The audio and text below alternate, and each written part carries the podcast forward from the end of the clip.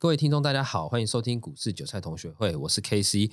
呃，今天我 其实有点感冒，大概是两天前的时候有感冒，然后昨天的时候看医生打点针，所以声音鼻音可能会有点重，那还见谅一下。今天我们会聊，就是说最近新闻常常报的恐慌指数，富邦的 VIX 要准备下市。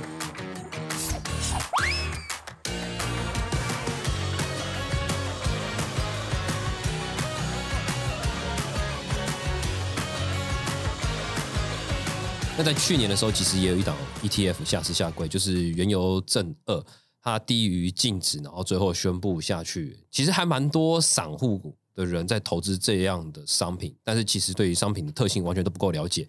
变成说最后，哎，政府公布或者说金管会公布说，哎，要准备下下市的时候，就会觉得说啊，怎么基金会下市？先讲一下，基金跟股票概念其实很像，所以股票会下市，那基金也会有下市，只是基金下市的几率会比较低。那不是代表说它不会下市，尤其像 VIX 这种东西。那如果要聊到 VIX，一定要知道说，哎，这东西我们中文叫什么？我们会常常讲就叫恐慌指数，恐慌指数。可是其实，在我们平常在聊股票的时候，我们不会讲恐慌指数，我们都会直接讲 VIX，也不也不知道为什么，可能会比较专业吧。那 VIX 的话，其实是美国的在追踪美国 S P 呃 S M P 五百的隐含波动率三十天的平均。那其实很多人会误会说，哎，它今天涨跟跌是追踪什么样的商品？其实它都没有，它其实就是一个市场情绪。什么时候 VIX 会被大买呢？就是当股市有预期、预期不在预期内的波动产生，例如崩盘或暴涨，其实 VIX 它都会有上涨的机会。那 VIX 它如果平常都没在动，代表说，哎，现在股市的走势符合预期，不管是涨跟跌。只要是符合预期的恐慌指数就不会大涨，那如果是不符合预期的恐慌指数就会大涨。大家懂我意思吗？其他不是说什么，哎，我今天上涨的时候，然后 VIX 就会下跌，也不是今天大跌的时候 VIX 一定会上涨吗？也不一定。它其实就是反映一个市场的心理的问题。那因为恐慌指数是出自于美国，所以我们的富邦也出了一个富邦期的 VIX 基金，它是期货型基金。这个东西其实在以前，呃，我两三年前我我有玩了。我觉得还蛮好玩的，因为它就是有点像抢银行，尤其是在恐慌指数它爆大量的时候，你去抢它做隔日冲的时候是蛮好做的，因为它其实爆大量的时候就代表说有人要去抢反弹。那抢反弹是什么意思呢？就是加权指数或我们整个国际情势它不稳定，所以它一瞬间的时候它会忽然暴涨，或下跌的时候它会忽然暴跌的这个情况。那 VIX 最近它主要下市。的原因是因为它的净值已经太低了，三十天平均的净值已经低于两块钱。那在知道净值低于两块钱的时候，很多人会常常说：“哎，那还有什么情况下会导致基金下市下柜？”其实也不过就是两种情况，一种就是最常见的，就是净值低于两块钱；另外一个就是它的资金规模太小。因为如果有在玩。基金的人应该都知道，基金有所谓的管理费啊，什么什么什么其他的费用很多啦。那个公司要抽的钱很多。那如果你今天这个基金的规模很小，它是不是它的成本就没办法去 cover？因为你很少人在交易这档基金，所以他也没办法从中去收取一些管理费。不管你是交易零零五零或零零五六，其实都有所谓的管理费，只是因为它交易人数过大，而且它呃波动较高，所以对于这些发行的券商，例如元大，元大发行零零五零。它发行的，那它其实可以从中收取很多管理费用，所以在这个情况下，这档基金是比较相对于稳健的。那其实很多情况的基金因为太小，所以你根本连听都没听过。那有原油正二跟恐慌指数，大家会听过，是因为它曾经热门过，而且是非常热门。尤其 VIX 是所所谓的避险工具。那要聊到避险工具，我们就要知道什么叫避险。在避险的观念里面，我们就说，假设我今天手持多单部位。但是因为我怕行情会下跌，所以我会反向买一点空单。当然啦，你买空单的比例不会跟你的多单比例是一比一，因为你这样等于就是在做白工。所以如果你今天的资金可能是有六十趴或八十趴的基金资金是在做多的这个情况下，剩下的二十趴你可能会去买空单，是为了去 cover 你的损失，并不是让你可以赚钱。先讲哦，它不是为了可以让你赚钱，只是让你减少损失，这叫避险的概念。那恐慌指数为什么会归类为避险呢？其实不止恐慌指数，像你一般认知的黄金，甚至你还有说所谓的反元大五十，就是反向零零五零，就是当大盘跌的时候会暴涨。只要是反向的，甚至我们现在在做的期货，你会发现现在外资都在现货做多，就加权指数都在做多，一直狂买台积电啊，狂买联发科这些股票。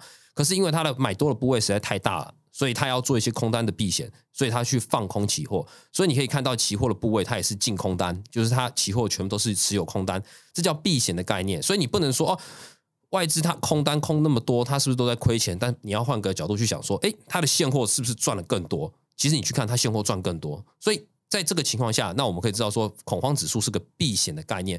平常你可以不用买，但一旦来到位阶比较高档的时候，你甚至你多单比较多的时候，你可以小买一点恐慌指数。因为当股呃股市大跌的时候，突然崩盘，恐慌指数就会暴涨。但好，问题就来了，平常的时候可以买恐慌指数吗？不行。有些人会把恐慌指数跟反元大五十当做一个长期呃在投资的商品。举例啦，很多人会觉得说，大盘现在一万七千多点，他妈很高，真的真的很高，一直觉得说，干有一天会崩盘，有一天会崩盘，会崩盘。那我现在是不是要开始慢慢布局我的空单，布局我的空单？所以有人会开始慢慢买恐慌指数，恐慌指数，恐慌指数，甚至买所谓的元大反五十，元大反五十，元大反五十，就一直买。可是你要想一个概念，因为基金它会有所谓的管理费用，会有一些隐含的成本会被扣除，所以如果长时间下来，它没有在下跌的情况下。它就跟我之前提到的权证甚至选择权一样，你只要没有波动跟行情，你其实你的成本是无形中一直在垫高。因为假设你买了十块十块钱在一万七，假设十块钱在一万七哦，过了三个月还在一万七，那请问你买了十块钱的恐慌指数跟元大房五十还在十块吗？不会，它可能会变成九块或者变八块，因为它从中会随着时间去扣除它的管理成本，所以它不适合做长期定存。只要知道，它不像零零五零正向的。跟我们会讲说的零零五六这些正向的标的，它其实是正向循环，它不会有这种很大幅度的亏呃扣除成本的概念。所以在做这些商品的时候，你要知道它的商品特性，然后你要知道说，哎，这个商品我在什么时机点才能去下单，不是拿来当定存，因为当定存的话，你会像现在一样，恐慌指数就直接宣布下市。好，下市之后，常常有人会说问会怎么办？因为股票我们都知道嘛，下市之后就是直接变成币值，你不用去想了，你币值就拿去。领出来当擦屁股就可以了，因为币值就是没有钱。下市之后会怎样？它跟股票不太一样。下市之后呢，你其实并不会归零，但是它会去清算它的呃叫我们叫净值的价格，然后这些净值的价格呢会最后返回给投资人，就这样子而已。可是很多人说，哎，那会返回，那不是很好吗？可是不是哦。我们先想一个概念，它有点像老人与狗。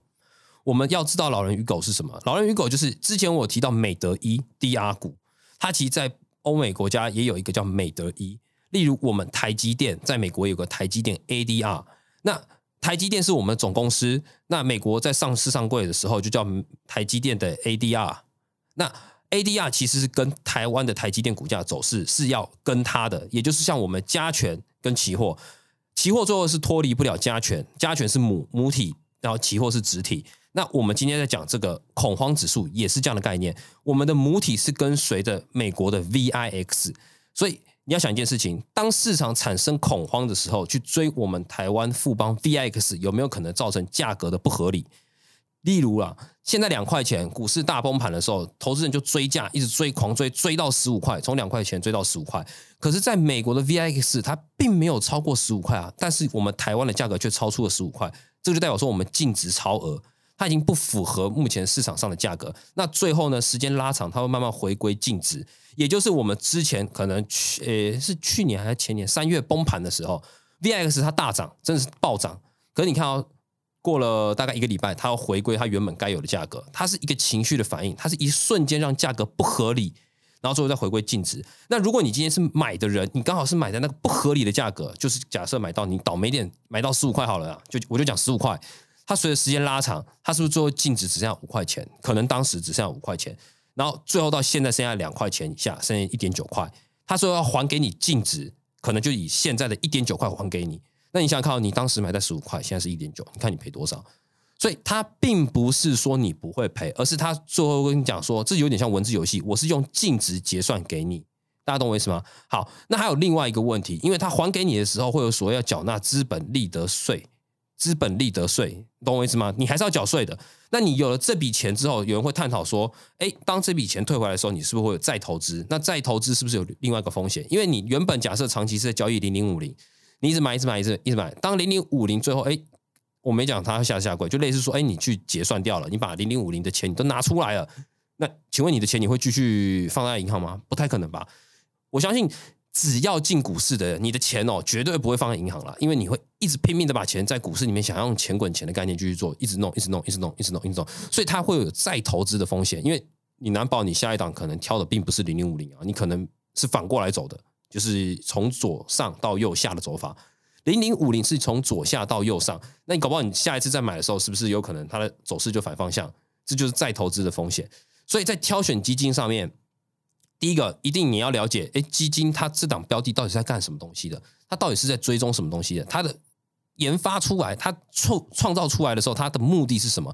有些工具创造出来是让人让你投资的，有些是为了让你去做避险的。最清楚，大家应该都不了解，期货其实目的是为了拿来避险的，它并不是让你来投资跟投机的，它其实是为了让法人、外资、投信、自营商去做避险的工具。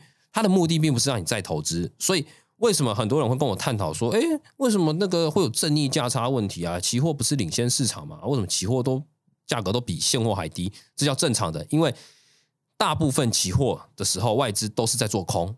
都是在做空，因为外资持有现货多单，它的期货就会做空单，它在做避险的概念。当然，你如果单看这两个还不够，因为外资的避险工具非常的多，不只是现在提到的恐慌指数，甚至是期货。我甚至还可以讲说，它会各个股票去做借券的动作，他们也会去做借券，借券也是他们的避险一个。甚至他们还会去参与选择权，选择权也可以压空单啊，我可以 C call 啊，我去压制 C call，甚至我买 put 买葡萄去做空它，去避险我的多单保护。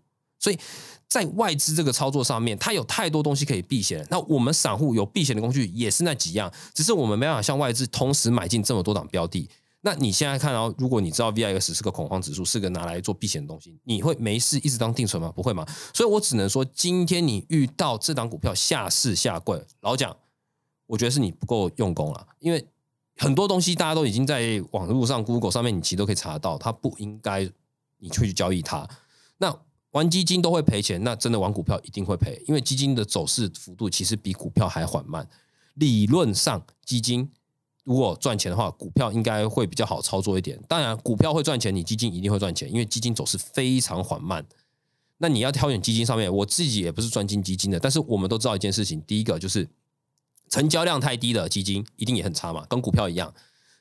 股票你成交量低，你会想玩吗？就代表说没有人在玩这个东西啊，没有人在交易这个商品。你这这样子去买的话，第一个你有流通性的问题，第二个就是，哎，这档基金它因为交易的人较少，它是不是发行这个基金的券商，它最后会不会有可能下市？有可能哦，因为我刚刚前面有提到嘛，有所谓管理费的问题，它收不到够多的管理费，它成本根本 cover 不过来，所以它就会宣布下市。好，第二个就是选避免选择掉冷门的商品的市场。这什么意思呢？因为基金很多种，甚至我们台湾也有台湾型的基金，美国也有美国型的基金，然后大陆有大陆型基金。我甚至讲白一点啦，越南也有越南的基金啦，讲印尼也有印尼的基金啦。有些市场太过于冷门，你根本就是你不要去赌说，呃，印尼之后未来人口会大成长，然后会成为。呃，全球第二大口人口国，然后它的经济会起飞什么之类，你去先买这个基金，不要，因为它目前还是冷门市场，它的交易人数跟前面的回归的一样，成交量太低，所以不要去参与。那第三个基金，大部分我们在投资的商品都是属做所谓的国家型的基金。什么叫国家型基金呢？例如你买的零零五零嘛，零零五零其实就追踪我们的加权指数嘛。那你可以去买美国道琼的基金啊，追踪道琼的基金，它追踪这种指数型基金。你不要去买那种期货型或有杠杆型的 ETF 的基金。什么叫杠杆型的基金呢？举例，去年原油正二，它就是属于杠杆型的基金，它给你杠杆再次放大，因为有原油正二就有原油正一嘛。大家懂我意思吗？